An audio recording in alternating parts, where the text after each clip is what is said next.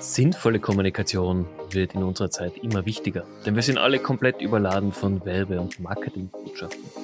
Um dabei herauszustechen, braucht es eine Strategie, die zum Unternehmen passt, zu den Produkten passt und die die eigene Zielgruppe anspricht. Und wie kann das funktionieren? Welche Tipps und Tricks gibt es und wie kann man es auch in gerade dieser hektischen Branche schaffen, über viele Jahre hinweg einen guten Namen aufzubauen, ein Standing aufzubauen, das einzigartig ist, vor allem in Österreich. Darüber spreche ich heute in der aktuellen Folge mit dem Harry Kriegner. Er ist Geschäftsführer der Lunik 2 und wir plaudern genau darüber, wie kann man heutzutage in der Kommunikation sympathisch und empathisch rüberkommen. Viel Freude bei der aktuellen Folge. Willkommen im Amazing People Podcast. Hier triffst du auf Vorbilder, Vordenker und Macher im Gespräch mit Stefan Grad. Harry, herzlichen Dank für deine Zeit. Freut mich wahnsinnig, dass wir heute hier bei dir im Lunik 2 Büro zusammensitzen können und ein bisschen plaudern. Freut mich, das ist bin geehrt, dass ich bei so einem Format dabei sein. Ja, sehr, sehr gerne. Harry, wir haben es davor schon ganz kurz besprochen. Du bist jetzt Geschäftsführer, Eigentümer einer der drei längsten bestehenden Agenturen in Österreich. Und äh, ich glaube, in, in Oberösterreich kennt jeder die Lunik, tun wir was, was ihr macht. Aber stell dich mal ganz kurz bitte nochmal vor für diejenigen, die euch vielleicht noch nicht am Radar haben. Ja, mich als Person oder mich als Agentur? Bitte als Person nochmal. Okay, mein Name ist Harry Kriegner. Äh, ich habe eigentlich schulisch keine glorreiche Vergangenheit. Grundsätzlich ich war immer sehr untriebig, aber die Schule hat mich wenig interessiert. ich will nicht sagen, wie oft ich sitzen blieb, aber es war mal so. Uh, aber mir haben Sachen interessiert, da haben wir entwickeln können. Das heißt, bei, bei schulischen Misserfolg war ich da in anderen, anderen Disziplinen quasi mit Vorzug, weil es mich einfach interessiert hat und habe schon immer versucht, ein bisschen meine Wege zu gehen. Was ich nie am Radar gehabt hat, irgendwie einen Plan zu haben, was ich unternehmerisch leisten möchte. Und hätte mich vor 25, 30 Jahren gefragt, hast du mal eine größere Agentur? Hätte ich gesagt, na, niemals. Ich mache die, nur Spaß macht. Darum, ich bin auch kein Freund von konkret definierten Zielen in Ort und Definition, sondern eher diese Opportunitäten nutzen und immer das Beste zu machen, was halt gerade Spaß macht, wo man sich wohlfühlt. Und das hat uns eigentlich dazu gebracht, wo wir jetzt stehen, ohne Plan, ohne Ziel, aber immer mit, dem, mit der Idee, äh, etwas, etwas Gutes zu machen, Tag für Tag und im Moment quasi. Das war eine untypische Herangehensweise, aber sie funktioniert auch ganz gut. Und mit dem sind wir eigentlich sehr gut gefahren. Ja, das ist so, so mein, mein Weg. Das, ich meine, das ist ein super Weg, vor allem als Unternehmer kann ich den wunderbar nachzuvollziehen. Äh, jetzt lesen wir aber in allen Gründerhandbüchern, Unternehmerhandbüchern, du brauchst eine Mission, du brauchst irgendeinen Plan für die nächsten zwölf Monate. Wieso hat es bei dir trotzdem funktioniert? Weil ich ehrlich gesagt da sehr konträr denke und glaube, dass dieser Plan und dieses Ziel eigentlich Bullshit ist. Dieser Ziel ist immer, immer geprägt davon, dass es, wenn ich es erreicht habe, ich entweder in ein, ein Loch falle, weil ich habe das Ziel erreicht, was nun, oder ich bin enttäuscht und das Ego schreit immer, du hast das Ziel nicht erreicht. Das ist einfach ein Ziel zu definieren, halt ich eigentlich für völlig schwachsinnig. Ist das war jetzt ein untypischer Zugang und ich glaube einfach, dass es im Moment das Beste zu geben und schon eine Leidenschaft oder so eine Art Nordstern zu haben, den ich verfolge, wo ich was irgendwie äh, äh, einen Weg, sagen wir so, eine Richtung zu definieren, aber kein Ziel zu definieren. Die Richtung ergibt sich aus der Leidenschaft. Ja. Die Leidenschaft war für mich für mich einmal grundsätzlich, nachdem ich grafische HTL besucht habe, wo ich im Übrigen auch unterrichte jetzt, mhm. Äh, habe ich schon immer die Leidenschaft für schöne Dinge, für grafische, ästhetische Dinge gehabt. Und habe im Laufe meiner Karriere, also sehr frühzeitig, dann auch diese, diese, diese Neugierde in strategischer Hinsicht entwickelt. Also wir haben interessiert, warum funktioniert das Geschäftsmodell, äh, warum so ein Kunden wo kaufen, was ist der Trigger dahinter, warum funktioniert es nicht oder schon. Und somit haben wir uns auch sehr frühzeitig in dieses Thema Strategie reinentwickelt, was ich auch extrem spannend finde, was sehr lehrreich ist und was einfach immer wieder neue Ideen, neue Visionen, neuen Raum gibt. Und das äh, hat uns quasi dorthin gebracht und nicht ein konkretes Ziel. Wie hat sich denn in deiner Erfahrung gerade der Anspruch an Grafiken, an Bilder, an, an generell den Content verändert über die letzten, sagen wir mal, zehn Jahre? Ja, das ist relativ, relativ ein klares Bild. Als ich die Ausbildung gemacht habe oder angefangen habe, war einfach ein schönes Design, Kreativität, Grafik, eine Idee, die, die, die Big Idea, die der massiv kreative Claim war, ist im Fokus gestanden. Es hat Sujets gegeben, ich kann mich sogar von Apple erinnern, da hast du keine Ahnung gehabt, was die eigentlich sagen wollen, aber es war mörderkreativ, es war richtig geil.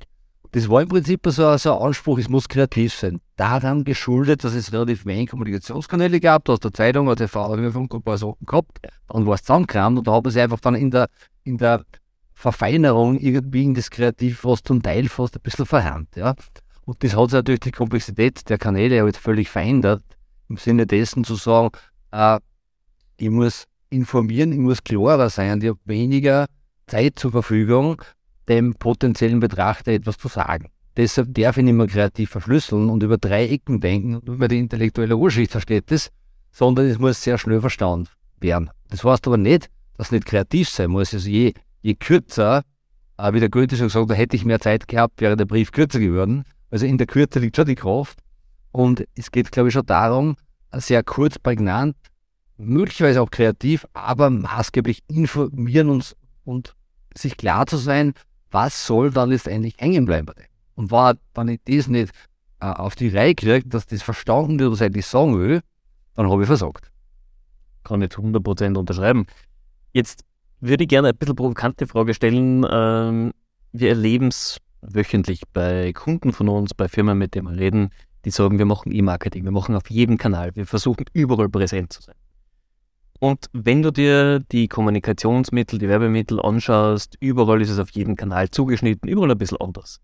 Aber soll nicht Kommunikation eigentlich durchgängig sein? Soll da nicht ein, rote, äh, roter Faden dahinter sein, damit ich mir als Marke positionieren kann? Oder sagst du, na, das passt für jeder Kanal, muss komplett anders ja, grundsätzlich natürlich hat jeder Kanal seine eigenen Regeln. Wenn ich jetzt irgendwie an, an ein Social Media Kanal nehme, der, der sehr äh, kurze Aufmerksamkeitsspanne hat, dann muss es sehr auf einen Punkt sein, muss anteasern und kann nachher mit Inhalten kommen. Wenn ich jetzt natürlich im Kino sitze, filmen wollte und da mehr Zeit habe, habe ich natürlich wesentlich mehr Möglichkeiten, eine Dramaturgie zu entwickeln, weil da kann man nicht davon rennen. Ja, genau, da bin ich ja mir, da war der. Genau. Es hat natürlich jeder Kanal seine Eigenheiten und seine, seine Dinge, die man auch wissen muss, wissen sollte aber logischerweise muss ein konsistentes Bild entstehen. Und diese Aussage, äh, äh, die Botschaft grundsätzlich ist medienneutral. Also völlig egal, auf welchen Kanal ich die Botschaft ausschicke, egal ob ich mit wem spreche, ob es auf einer Autobeschriftung oder TV-Spot ist, ein Kinospot, ganz egal was es ist, die Botschaft, die Grund, der grundsätzliche Kern der Botschaft muss konsistent sein. Und ich kann es zwar über andere Mittel, über andere Geschichten, über andere Aufmachung erzählen, aber letztendlich muss in dem Kopf des Kunden immer die exakt selbe Botschaft hängen bleiben. Und das ist natürlich eine Herausforderung. Das äh, fordert einmal Kanalverständnis. Ich weiß, wie der Kommunikationskanal funktioniert, aber auch die strategische Fähigkeit, den Kern der Kommunikation, den Kern der Botschaft so herauszuschälen, dass da wirklich eine sehr hohe Präzision drin ist. Und da scheitern ja viele Unternehmen darin, wenn die Anforderung kommt, ja, ich brauche eine Website, ja, wofür brauchst du die Website, ich brauche ein Plakat, ja, was soll da vermittelt werden? Und anstatt zu sagen, ich mache mir mal ganz klare Gedanken, was ist wirklich jetzt der, die Essenz und der, der Kern meiner Aussage, wird dann sehr oft kanalspezifisch gedacht. Gerade jetzt, wenn es TikTok ist oder da versuchst, ja, äh, muss cool sein. Und selbst macht man ständig erfahren. Da tanzt irgendwer, irgendwer herum und sagt, ja, was ist jetzt die Botschaft von dem, dass der herumtanzt? Ja. Oder einer sagt, ja, wir haben ein 50-jähriges Jubiläum, ja, was ist die Botschaft, dass du 50 Jahre alt bist? Beim bringt das jetzt was. Hast du jetzt mehr Erfahrung, dann okay. Aber wenn ich jetzt auch in einem sehr starken Innovationsthema drinnen bin, ich die lauter Startups sind und ich sage, ich bin 40 Jahre alt, und dann ist es eher kontraproduktiv. Und das Verständnis zu haben, ist, glaube ich, sehr wichtig. Das finde ich absolut richtig. Ähm, jetzt gerade die, das, das gesunkene, wie soll ich sagen, die Aufmerksamkeitsbereitschaft. Wir hören ja immer wieder, du hast zwei Sekunden Zeit, um den ersten Eindruck zu hinterlassen oder deinen ersten Hook zu setzen. Das hat sich aber schon reduziert von früher, oder? Also wenn du sagst, vor zehn Jahren war die Aufmerksamkeitsspanne definitiv höher bei den Werbekunden. Ja, völlig klar.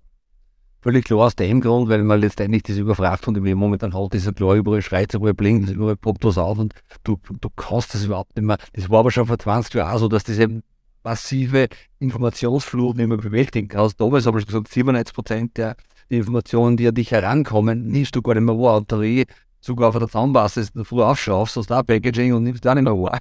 Also, das ist einfach so extrem viel geworden und dass, dass, dass einfach da ein Schutzmechanismus sich entwickelt hat, zu sagen, ich lasse es nicht mehr an mich ran, weil ich kriege einen Hirnknopf. Ja. Wenn man jetzt den Bogen von Meditation und Ruhe finden hernimmt, ist es nur darin begründet, dass jeder ständig so viel Film im Kopf rein hat, dass, dass das kaum wirst.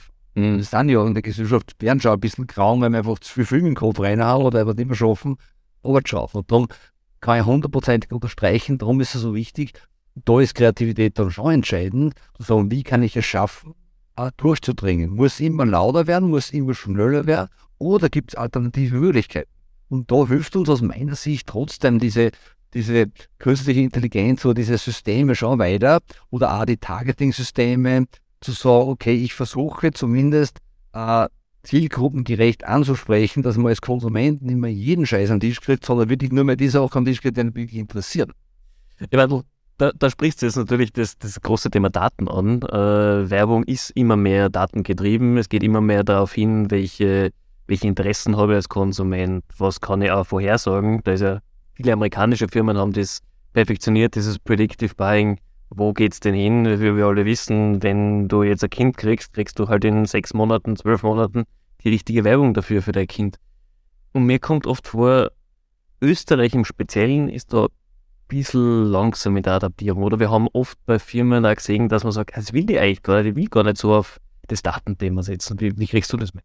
Ja, klar, wir haben natürlich Konsumentenschutz, Konsumentenrecht in Österreich, gerade Europa generell sehr ausgeprägt. Wenn mir China anschaue, die haben einfach sind meilenweit vorn, weil sie auf die Dinge ein bisschen, das ist ein wenig lockerer, sehen und so der Scheiße drauf, die haben aber keine Rechte. Das ist so, die Daten nehmen wir her, darum sind sie in diesem Bereich ganz, ganz, ganz weit vorne. Ja. Und natürlich ist es äh, sehr differenziert zu betrachten. Diese, diese Datenschutzthemen haben schon eine Berechtigung und jeder hat schon seine Persönlichkeit und seine, seine, seine äh, Individualität zu schützen. Das ist schon völlig richtig. Auf der anderen Seite, aber wenn man dadurch sehr stark sich selber eigentlich hemmt oder auch die Wirtschaft irgendwie mit einer Handbremse zurückzieht, dann kann es schon auch für die Zukunft Zentraleuropas schwierig werden. So, so sensibel mit diesen oder so restriktiv mit diesen Themen umzugehen. Darum bin ich da ein bisschen ambivalent in dieser Frage, weil ich schon glaube, es hat schon einen Sinn und man soll es auch nicht übertreiben. Und grundsätzlich finde ich es schon gescheit, äh, da habe ich jetzt keine Paranoia, dass ich mich sehr verfolgt fühle, finde ich es schon gescheit, wenn ich Dinge ausgespielt bekomme, die auch für mich passen und die an mich wirklich interessieren. Ich brauche jetzt äh, keine Produkte, die mich überhaupt nicht interessieren, deshalb halte ich das schon für gescheit der anderen Seite natürlich wieder lebe ich dann in einer Blase, in einer Wahrnehmungsblase. Also gibt es sehr viel, äh, sehr viel Pro und Kontras. Ah, ja, also jetzt, wie würdest du denn rangehen, wenn man eben versucht, so eine Blase einmal zu durchdringen? Wie kann es oder kann es heutzutage überhaupt noch funktionieren, dass man Leute von einer Marke zu einer ganz anderen Marke bringt? Ich nehme jetzt mal Auto. Auto ist was, wo sehr viel Loyalität da ist beim Konsumenten. Also jemand, der BMW fährt, fährt das aus dem Grund. Oder jemand, der Mercedes fährt. Tesla hat es geschafft, sich neu zu positionieren, weil sie hoch innovativ waren, ein komplettes neues Ökosystem geschafft. Aber glaubst du, ist es einfach möglich, dass man sagt, ich konvertiere einen BMW-Fahrer zum Mercedes-Fahrer nur durch Marketing? Ja, auf jeden Fall aus dem Grund, es geht immer darum, die Bedürfnisse zu erkennen, zu sagen, was wollen die Menschen wirklich. Und da gibt es Trends, da gibt es äh, ästhetische Trends, da gibt es technologische Trends. Und darum glaube ich auf jeden Fall, wenn eine Marke es schafft, das Bedürfnis der Konsumenten wirklich zu verstehen und umzusetzen, dann hilft die Marke BMW wahrscheinlich auch nichts mehr. Natürlich steht BMW für Dinge, die einen sehr hohen Wert haben. Für den Prestige, wobei ich fragen muss, ist Prestige nur ein Wert, den, den, den junge Leute halt brauchen? Seit Steve Jobs, der im da geschaut ist, sagt man, hey, vergiss die ganzen, äh, die ganzen, äh, äh wie sagt man, die ganzen Produkte des Luxus. Ja. Oder einen in den Einkaufsstraßen, diese ganzen Bling-Bling-Shows, die interessiert keine Sau mehr. Also es definiert sich über andere Dinge letztendlich und das glaube ich auch dieser Paradigmenwechsel, der da stattfinden kann, kann auch, kann auch Marken sehr gut helfen zu verstehen, was wollen die Leute wirklich. Die wollen es vielleicht einfacher, die wollen smarter, die wollen Zeit ersparen. Das hat der Tester dort Produkt sind. Und einfach anders, anders heranzugehen. Es gibt jetzt Automaten äh, äh, aus Fernost, die vom Design her wirklich wow sind, was du sagst, Wahnsinn, die haben sie entwickelt, die steigen jetzt der zentraleuropäischen oder europäischen Marken nichts mehr nach, überhaupt mhm. nichts mehr nach. Technologisch sowieso gar nicht, von der Intelligenz weit gar nicht. Also stellt sich schon die Frage äh, von smarten jungen Menschen, die sagen, ich bin nur nicht blöd und zahle jetzt für die Marke 50% mehr. Also nehmen wir da sowas. Und das wird für mich zum Statussymbol, weil ich damit smarter wirke, intelligenter wirke, weil ich nicht so blöd bin und für etwas zahle, was eigentlich wirklich einen Wert hat. Da sind schon große Paradigmenwechsel drin, um das zu erkennen, kann schon Marken zu einem sehr großen Marktanteil verhelfen, wenn man es richtig interpretiert. Und das machen gerade in der Autobranche sehr viele Marken extrem geschickt momentan. Hast du ein Beispiel? Für mich ist momentan nur irgendwie NIO in Deutschland, die sich ja gerade enorm stark positionieren. So ein Challenger, aber wen hast du da im Ich habe zum Beispiel Kia auch schon, wie sich Kia in den letzten, letzten Jahren entwickelt hat, von der Marke, vom Design, von der Technologie. Und du sagst, wow, kommt jetzt beim WD oder Kia daher? Will es nicht beim WD schmieren, ich fahre schnell aber, aber die haben schon wirklich gute Hausaufgaben gemacht im Vergleich zu anderen Marken, die jetzt wirklich im Design oder in diesem, in diesem wohligen Bett des, des Erfolgs sich regeln und nicht so erwachsen sind, die da vielleicht dort und dort Designimpulse verschlafen oder auch Technologieimpulse verschlafen. Und es ist frappierend, wenn ich mir anschaue, wie, wie aktuelle Kleinwegen technologisch ausgestattet sind im Vergleich zum Luxuskarossen, wo du sagst, die können überhaupt nichts mehr. Überhaupt nichts mehr. Im Gegenteil. Und da muss ich schon sagen, ja, da steht dann wirklich die Frage, warum? Okay. Ja, ist, ist super spannend. Also eben vor allem, dass du sagst, es ist möglich, diese, diese Markenliebe, die man vielleicht in frühen Jahren einmal aufgebaut hat, auch später mal wieder zu konvertieren in eine andere Marke. Liegt maßgeblich daran, dass ja die Bedürfnisse so radikal verändern momentan. Dieses, dieses wie gesagt, diese Statussymbole verlieren an Bedeutung. Das, das Thema Zeit gewinnt an Bedeutung. Das Thema, äh, sich darzustellen, eine eigene, ein eigenes von Work-Life-Balance angefangen. So, ich will Zeit haben, ich habe eine andere Philosophie dahinter und zeige das auch bin stolz drauf, dass in Banalsprachen nicht so, so blöd unter Anführungszeichen wie äh, 80 Stunden in der Woche zu arbeiten, sondern es ist cool zu sagen, Moment einmal, ich arbeite, arbeite 30 Stunden, im Rest lassen wir es gut gehen. Und es ist auch sehr intelligent. Es ist wahnsinnig intelligent, das zu tun. Und ein, da braucht es eine völlig andere Produkte dann dazu.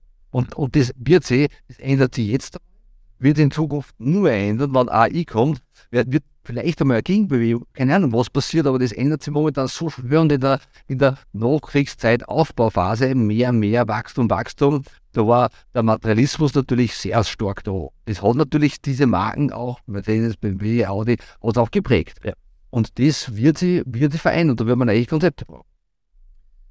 Letzte Frage da dazu von mir. Jetzt genau durch diese Automobilindustrie und durch Maschinenbau ist Made in Germany zum Beispiel ein Qualitätssiegel geworden. Jeder hat gewusst, 80er, 90er Jahren, Made in Germany, hohe Qualität, brauche ich nicht drüber nachdenken. Ähm, mit all den Innovationen, die wir jetzt sehen, wir haben AI, wir haben künstliche Intelligenzen in Wissenschaft, in Produktinformationen, überall mit einbauen und Produkte enorm weiterentwickeln. Macht es da überhaupt nur eine Unterscheidung, wo das Ding quasi produziert wird? Es ist ja irgendwann egal, Hauptsache die Qualität. Die kann ich mit solchen modernen Produktionsmitteln überall machen. Gerade ich schaue, ich glaube, man muss unterscheiden zwischen der Intelligenz von Dingen, von der Technologie und Intelligenz von Dingen und trotzdem von der handwerklichen Qualität. Also ich sage mal, ob ich jetzt mit einem, mit einem östlichen Auto gegen einen Wandknall oder mit einem, mit einem äh, deutschen Auto gegen einen Wandknall da wird, wo da die Straßenlage wird trotzdem wahrscheinlich noch ein Unterschied da sein. Und da natürlich Zentraleuropa, Deutschland schauen, also ein Image-Transfer vom Land selbst, das Wohlstand, Stabilität, Konsequenz dahinter, äh, Ingenieurskunst, das strahlt natürlich schon noch auf Marken aus. Darum ist er mit den Austria, mit in Germany, hat ja weltweit aber trotzdem eine, eine gute Reputation. Äh, Im Vergleich zu chinesischen Produkten immer trotzdem dort dann auch anhaften, handwerklich nicht ganz so präzise zu sein. Technologisch betrachtet ist der völlige Umkehrung der Fall. Sagen, ich, ich habe lieber Technologie von Fernost, weil ich weiß, da sind sie einfach weiter vorn ja. und die machen das besser, sind schneller, sind innovativer aber das, da, muss man ein bisschen unterscheiden. Und die Frage stellt sich, ob irgendwann der Punkt kommt, wo man sagt, so, jetzt reicht es mir. Mit, wenn das Zahnbürste schon täglich fünf Stunden Aufmerksamkeit brauchst, wenn man dreimal sagt, du hast Zähneputz oder Schulputz, du musst beladen und außerdem äh, hast, kriegst du eine Auswertung jetzt geschickt am Handy, äh, wo du sagst, jetzt, jetzt, will ich einfach nicht mehr, ich will jetzt wieder eine Handzahnbürste, was massiv baut ist, was ich aus Nachhaltigkeitsgründen nach fünf Jahren kann, möglicherweise, und, und ich genieße und zelebriere diese haptisches, haptische Erlebnis des Zähneputzens beispielsweise. Und so ein Trend kann schon wieder kommen, auch, äh, der dann diese, diese über, äh, überschnelle Innovation vielleicht nur da wieder bremst. Weil die Leute vielleicht spüren sogar, weil es psychisch strang wird, für diese Geschwindigkeit nicht mehr mitgehen und will da eigentlich niemand das machen. Weil diese, diese Wachstum, Wachstum, Wachstum, Materialismus trotzdem charming und Wolken anfangen. Absolut. Jetzt ich glaube, die letzten drei Jahre waren einfach etwas, was sich niemand Ende nein, 2019 vorstellen darf können. Und momentan befinden wir uns gerade wieder an so einem Punkt, wo wir sagen, es wird noch schneller. Wir haben die Vorstellungen der ganzen Chatbots in den letzten Monaten gesehen. Google hat heute oder gestern ihren Konkurrenten zu OpenAI herausgebracht, äh, haben damit quasi offiziell den Krieg der künstlichen Intelligenzen ausgerufen. Wo geht's denn hin in eurer Branche? Oder wir haben gerade gesprochen, es wird immer schneller. Es wird ja jetzt mit künstlichen Intelligenzen nochmal um den Faktor 10 schneller, weil plötzlich stehen diese Tools ja jedem zur Verfügung, der eine Website bedienen kann oder App bedienen.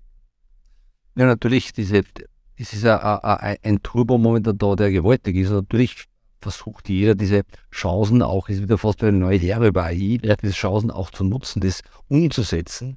Und jeder der unternehmerisch denkt, jeder Konzern, auch jeder Kleinunternehmer versucht, diese Chancen zu nutzen, um noch erfolgreicher zu werden, wo wiederum trotzdem bei Erfolg ziehen Materialismus. So, auf der anderen Seite muss man sich die Frage stellen, wie stark nehmen das die Leute draußen an? Also nicht die, die Geld machen wollen damit, den Erfolg haben wollen damit, die, die mehr erreichen wollen damit, sondern die Menschen, die dann das konsumieren sollen, die Mehrheit ist. Da glaube ich schon, dass es so, so ein, Trend wieder gibt, sagen, eigentlich, das sieht sich gar nicht, wenn wir jetzt anschauen, unterrichte ja und habe mit Schülern und jungen Menschen zu tun. Äh, wenn ich da ganz selbstverständlich sage, du, TikTok, eh kein Problem, wir machen da jetzt einen grafischen Unterricht, wir machen da jetzt einen, einen, TikTok-Beitrag. Mhm. Äh, TikTok, wie, äh, also da kommst du tatsächlich nur vor, dass man, dass diese Affinität, die ich geglaubt habe, völlig, völlig da ist, ja. gar nicht so stark da ist, aber so eigentlich bringt das nicht so viel. Also da gibt es schon, darum glaube ich, dass diese Geschwindigkeit ist getrieben von Unternehmen, ja. schon stark da ist und dass die ja das stark nutzen werden. Nur die Frage ist, wann kommt der Punkt, wo dann wo das vielleicht gar nicht mehr so angenommen wird. Und man sagt, hey, eh schön, aber natürlich hat es ein Riesenpotenzial, sozusagen die, die, die, die Arbeit zu erleichtern großes Potenzial, die Arbeit zu erleichtern und somit eigentlich Druck rauszunehmen. Aber das glaube ich nicht, weil durch die, diese ganzen Tools, die da jetzt kommen, wird es nicht ruhiger und langsamer werden, sondern es wird einfach nur mal den Leistungsdruck nur mehr anfeuern. Also die Idee, die Idee des Themas AI, das heißt, irgendwann können wir es alle zurückladen und Maschinen und die Intelligenz macht die Arbeit für uns. Und wir haben ein wunderschönes Leben, ist genau diametral zu dem, was passiert. Es muss immer schneller werden und der Druck steigt immer und irgendwann bist du überfordert. Absolut. Ist das nicht aber die Konsumenten, man, du hast gerade angesprochen, in meinem Bekanntenkreis. Ich habe natürlich viele aus der Technologiebubble, ganz klar, die, die freuen sich alle über das, was gerade kommt. Die sagen, ja, wir freuen uns, was in sechs Monaten kommt. Und dann habe ich viele, die überhaupt nichts mit der Technologie oder Werbebranche zu tun haben. Für die ist AI, wir haben noch nicht einmal gewusst, dass es schon so weit ist oder dass Texte künstlich erstellt werden können. Wenn du denen ChatGPT zeigst, die sind komplett erstaunt, was möglich ist. Ich glaube, da wird er in der Bevölkerung große Gap entstehen zwischen den Leuten, die wissen, was funktioniert und sehr, sehr kritisch dem gegenüberstehen und Leute, die sich halt sehr wenig damit beschäftigen. Wie siehst du das?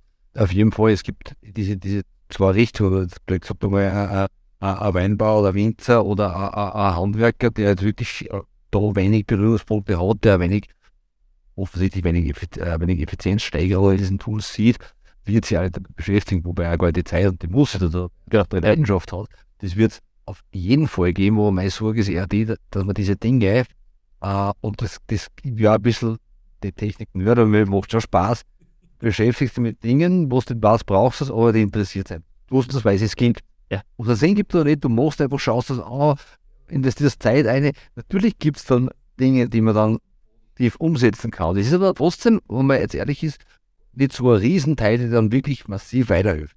Sukzessiv wird es schon mehr werden.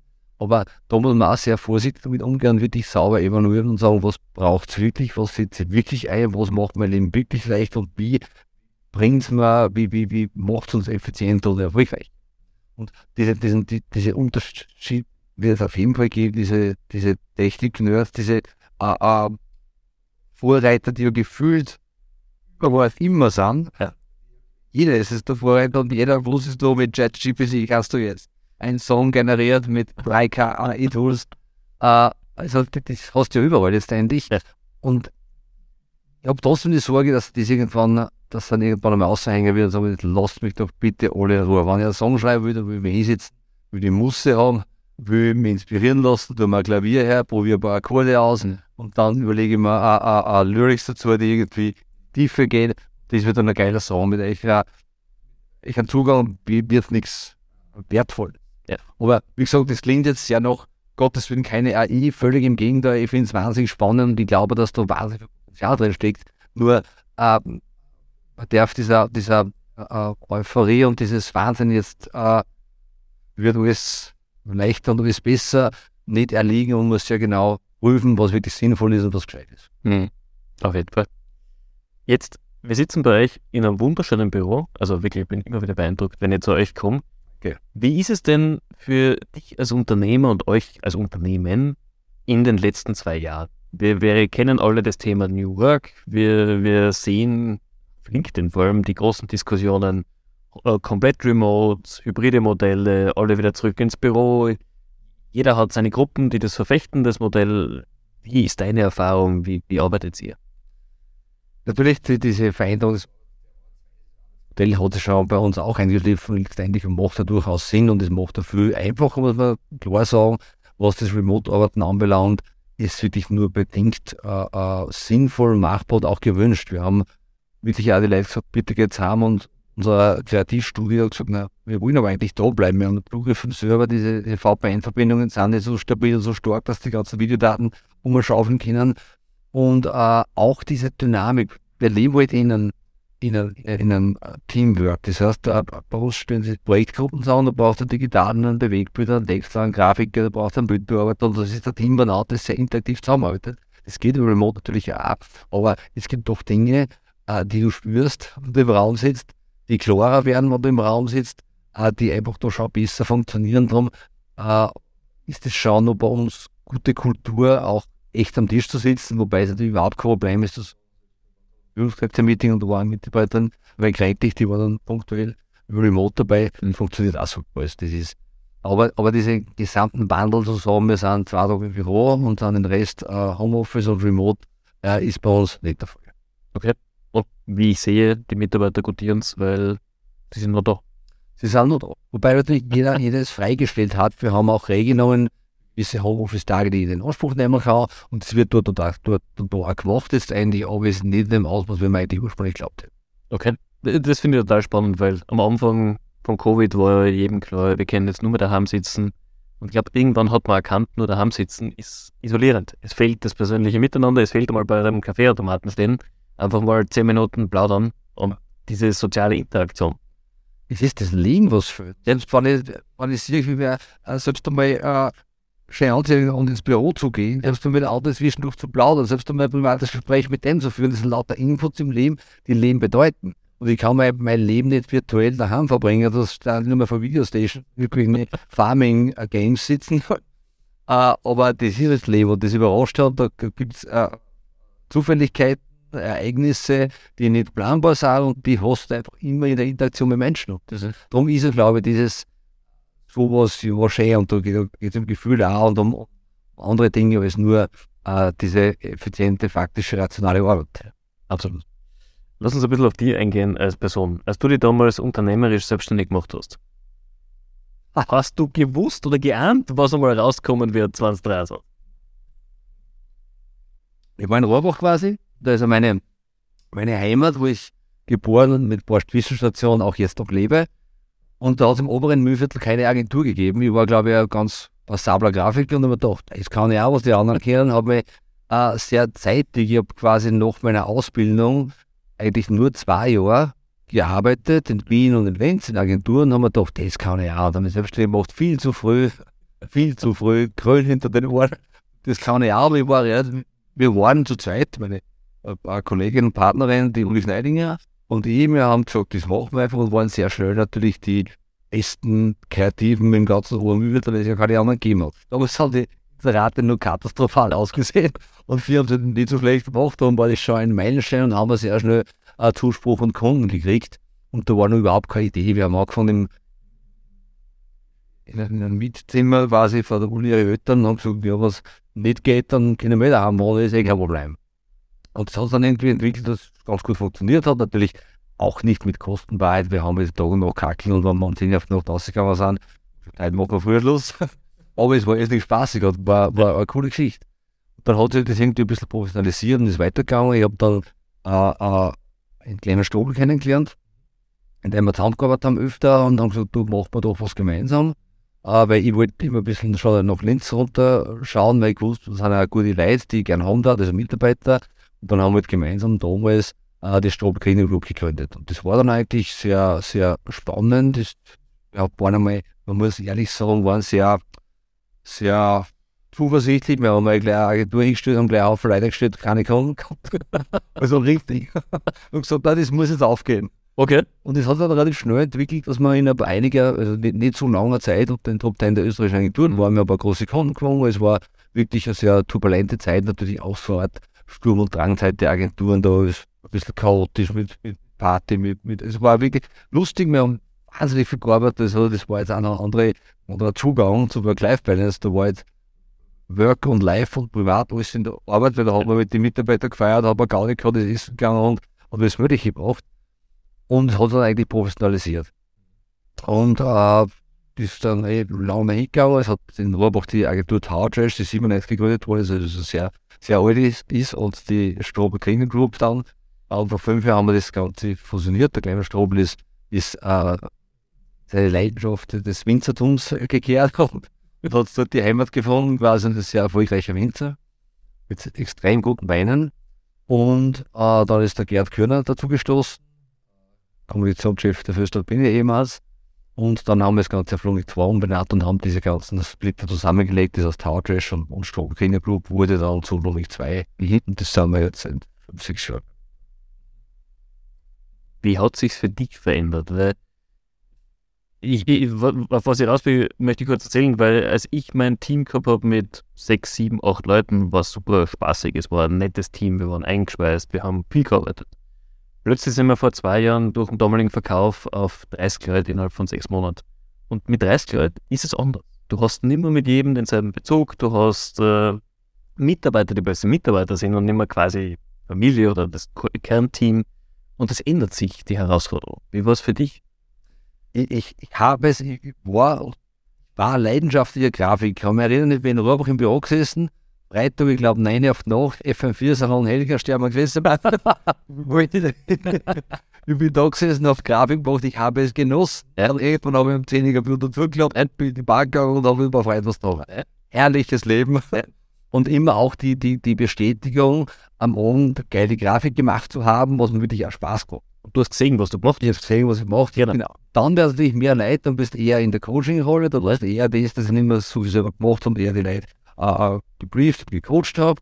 Und dann wirst du noch größer, dann rutscht in die Rolle des Geschäftsführers. Und ich gesagt, hey, hallo, ich bin kein Geschäftsführer, das ist meine DNA.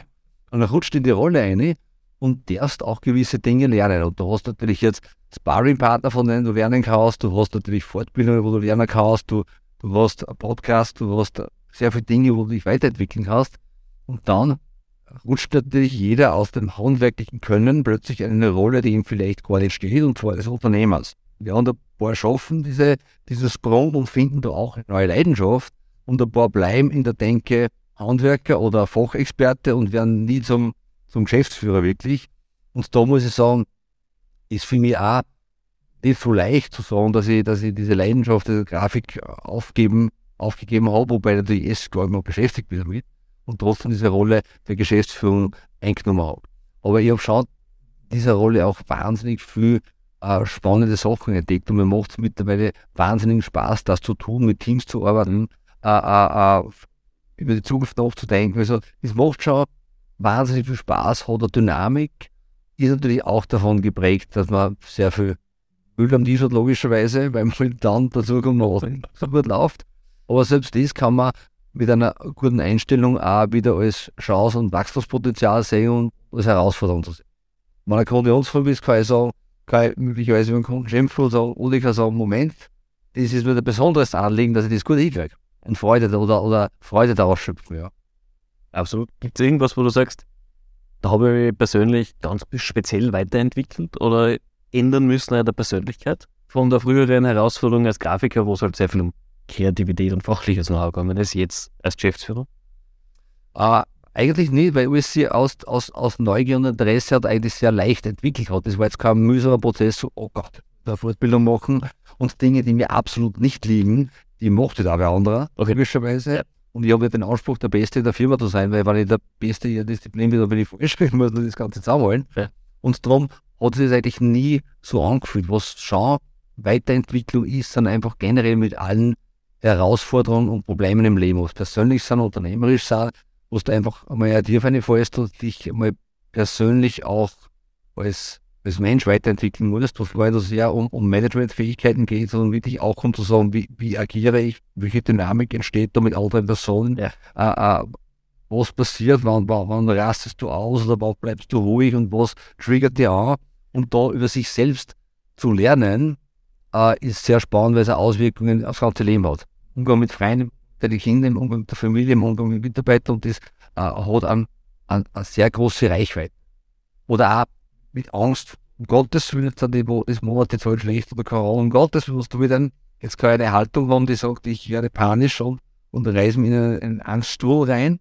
Oder ich kann mit, mit Wohlwollen und Vertrauen ins Leben eine Haltung haben und sagen, okay, es wird gut sein und ich mache meinen Narisch, ich mache meinen Job und ich bemühe mich und ich mache es gut, aber ich mache mich sicher nicht verrückt deshalb. Und früher habe ich auch die, die, die, die, die Eigenschaft gehabt, schnell einmal wow, panisch zu werden, nicht panisch zu werden, aber große Sorgen zu haben und Probleme zu sehen. Natürlich mit der langjährigen Firmengeschichte wirst du mal ruhig und sagst, das habe ich schon ein paar Mal gehabt, das wird schon wert. Aber was ist dann man, du wirkst, wenn man mit dir spricht und wenn man dich kennenlernt, du bist jetzt jemand, der sehr in sich ruht und sehr, sehr weiß, äh, dass er Ruhe ausstrahlt. Gibt es was, was dich wirklich triggert innerhalb weniger Sekunden? Gibt es sowas? Sehr klar. Personen, die triggern, also genau, was ich tragen muss.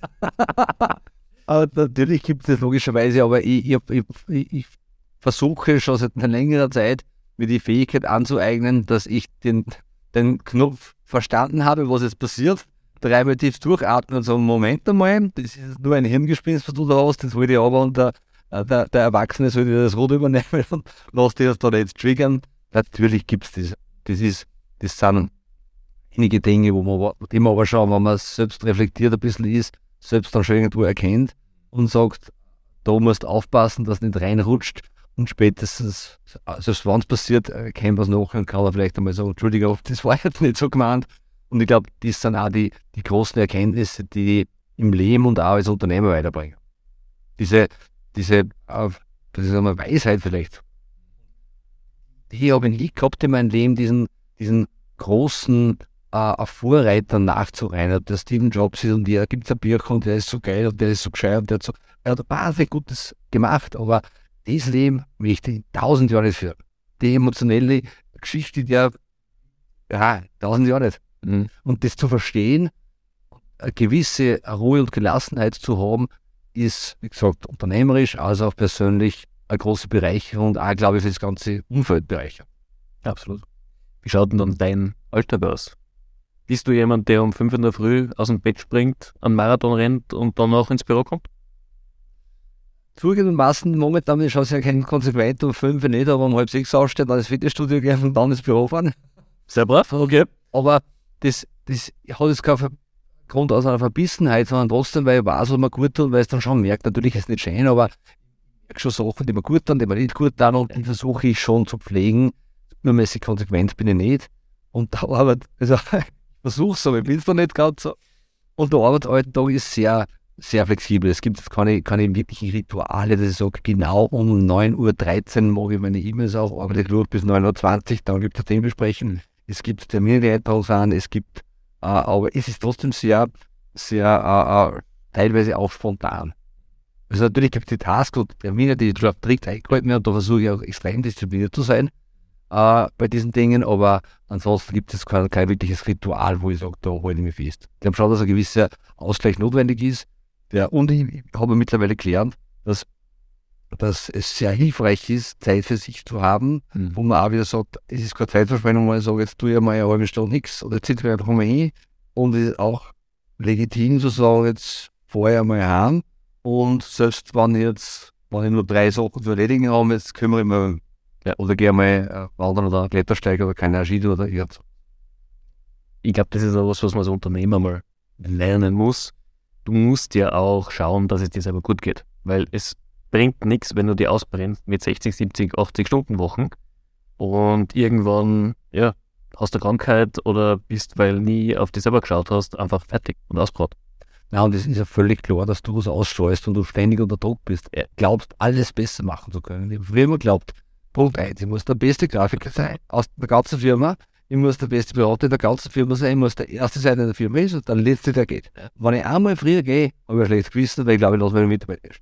Diese Wahnvorstellung hatte ich auch mal und dazu geführt, dass du jeden Tag irgendwie viel zu viel, viel zu viel arbeitest. Ich war noch jünger damals, das hast du meine Energie noch hergegeben. Das ist auch eine Veränderung. Aber jetzt, wo ich schon verstehe, wenn ich, wenn ich, wenn ich ausgeglichen bin, wenn ich halbwegs ruhig bin und halbwegs objektiv Sachen auch bewerten kann, dass ich im Unternehmen viel mehr Stütze sein kann, als wenn ich nur gehetzt umeinander rein und nur, nur, nur Gas gebe. Wo ich schon ein Mensch bin, der vielleicht äh, genügend Energie hat und auch sehr aktiv ist. Ich, ich, mir taugt schon viel zu machen und mir taugt es viel zu erleben, mir taugt es viel neue Eindrücke zu kriegen, das macht schon alles Spaß. Aber trotzdem glaube ich auch, dass es besser ist, äh, ein Maß an Zeit für sich selbst zu haben und somit ein bisschen ruhig und ausgeglichen für sich und auch das Umfeld zu sein. Sag mal, du triffst jetzt dein 18-jähriges Ich nochmal. Welchen Ratschlag würdest du ihm geben? Ma, ich würde ihm sagen, äh, leb nicht zu viel im Außen, Okay. äh, kümmere dich ein bisschen um die und äh, du musst nicht überall der Beste und Schnellste sein. Also diesen, dieses, dieses natürlich auch, es hat eine Generation, eh dieses Wachstumsthema, was ich ja schon besprochen habe, führt auch dazu, dass du glaubst, okay, ein Wachstumsförderer besser sein, besser als der andere, so einen Erfolg zu, zu haben, äh, macht, äh, ist notwendig. Ja. Und ich habe gelernt, wir waren ja früher als, als Jugendliches, äh, sage ich mal, sozial nicht so verträglich. Wir waren eine coole Partie, aber wir waren nicht trotzdem in Mühlviertel oben aus der Melange, weiß, dass dieser Scheiß, das funktioniert, da hat damals nicht funktioniert, du warst du gleich Außenseiter, bist du der Polizei gesessen und gesagt, du hast sicher was angestellt, ich weiß halt was, aber irgendwas wird irgendwas finden wir schon für dich. Ja, wird man schon was passt für dich. Und das hat natürlich doch dazu geführt, dass man trotzdem dort und da und auch von na- nahen Freunden oder Bekannten ein bisschen gesagt hat, hey, was die reißt jetzt an, mach so wie es gehört, das sei angepasst.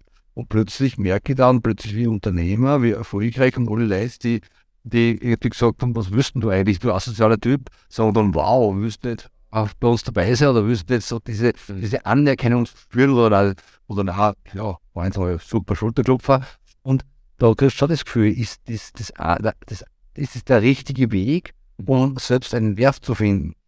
Und da habe ich dann schon eine Zeit lang geglaubt, es, es macht mich, äh, es macht mich besser und ich kriege mehr, mehr Wert von draußen, wenn ich erfolgreicher bin. Und dann rennst du natürlich schon schnell und fühlst dich bestätigt und wenn dann ein paar Schulterklopfer sagen, du bist so cool, die eigentlich überhaupt kein Maßstab sein sollten, dann rennst du dabei schneller. Und das war schon mit 18 vielleicht noch nicht, aber dann, das, da bin ich jetzt schon viel gerannt und vielleicht auch äh, viele Meilen für Menschen gelaufen, die es nicht wert sind. Für Schulterklopfer. Also ich sage, eigentlich für die hätte ich nicht reiner brauchen. Eher für mich selbst.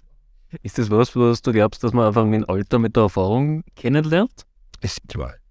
Das ist eh klar. Das ist natürlich eine Frage des Alters, eine Frage der Selbstreflexion und auch der, und Margaus ist zwar der Niederschläge, der, der, der, der, der Tiefschläge im Leben. Und sagt, du hast ein wirklich ein Problem und, und musst du natürlich dann einmal, musst du mal genauer hinschauen und lernst dafür. Und dieses Wachstumspotenzial, was du bei Problemen hast, unternehmerisch als auch privat, das bringt dich schon wieder Meilensteine weiter.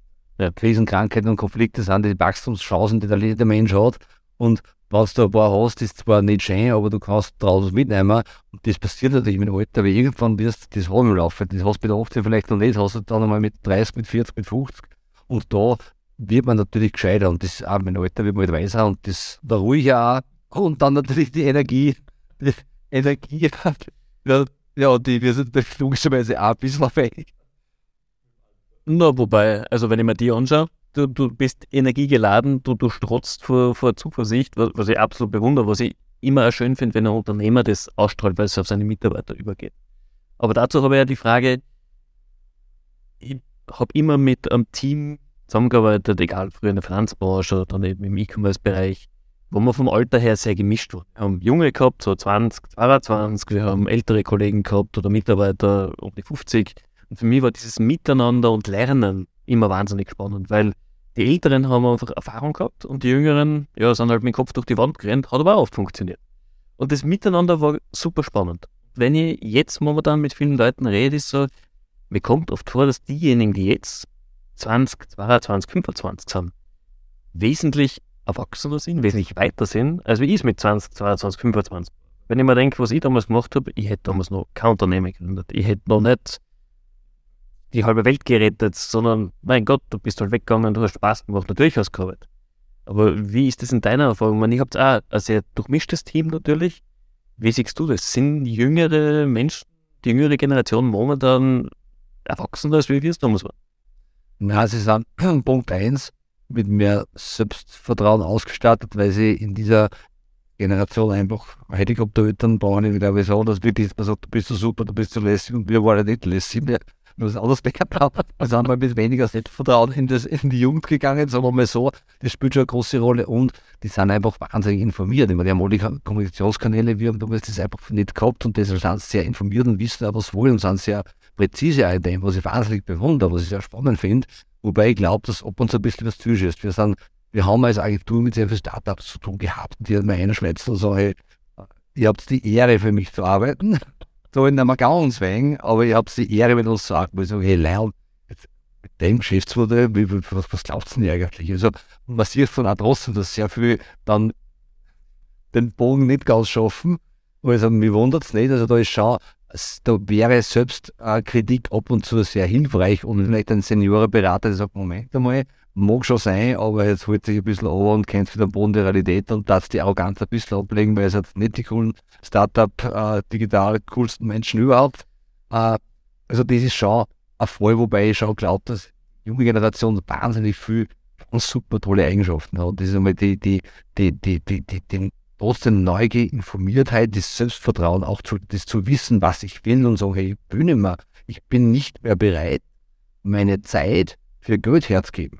Was ich so geil finde, weil wir waren ja immer, wenn wir für, für ein, paar, paar, ein paar Euro am Bau sinnlose Löcher graben wieder zurückgraben, nicht aber ein paar Euro haben, das muss man Moped kaufen. Ja, völlig bescheuert, was man mit der Zeit eigentlich anderes machen könnte. Wichtiger und wertvolleres. Und das finde ich ganz groß, weil die Generation das schon hat und da sehr selbstbewusst und auch, auch ihren Standpunkt verteidigen kann. Also nicht einfach still so, nein, sagen wir nichts, sondern das auch wirklich machen. Ja, das finde ich großartig. Und diese, gerade bei uns, diese Mischung von, von, von, von 16 bis 54 Jahre alt ist die Bandbreite. Das ist schon super Austausch. Und das trotzdem nicht einmal äh, ältere Kollegen schon wahnsinnig viel Erfahrung im, im fast Kundenpsychologie und wie tickt der Kunde, was braucht er wirklich, was ist die Kernschule, wie kann die Strategie ausschauen, wie funktioniert Kommunikation allgemein, ja.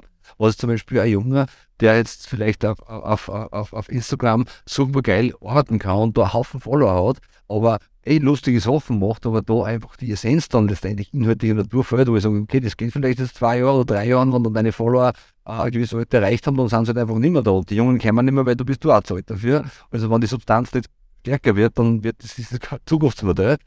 Und aus dem heraus, glaube ich, ist diese Vermischung dieser beiden Welten extrem gut und das funktioniert bei uns auch relativ cool, weil wir halt dieses Kanalverständnis der Jungen sehr gut nutzen und das Strategieverständnis der Älteren auch gut einbringen können. Also ihr habt da wirklich es geschafft, die, die Generationen, die unterschiedlichsten zusammenzuführen.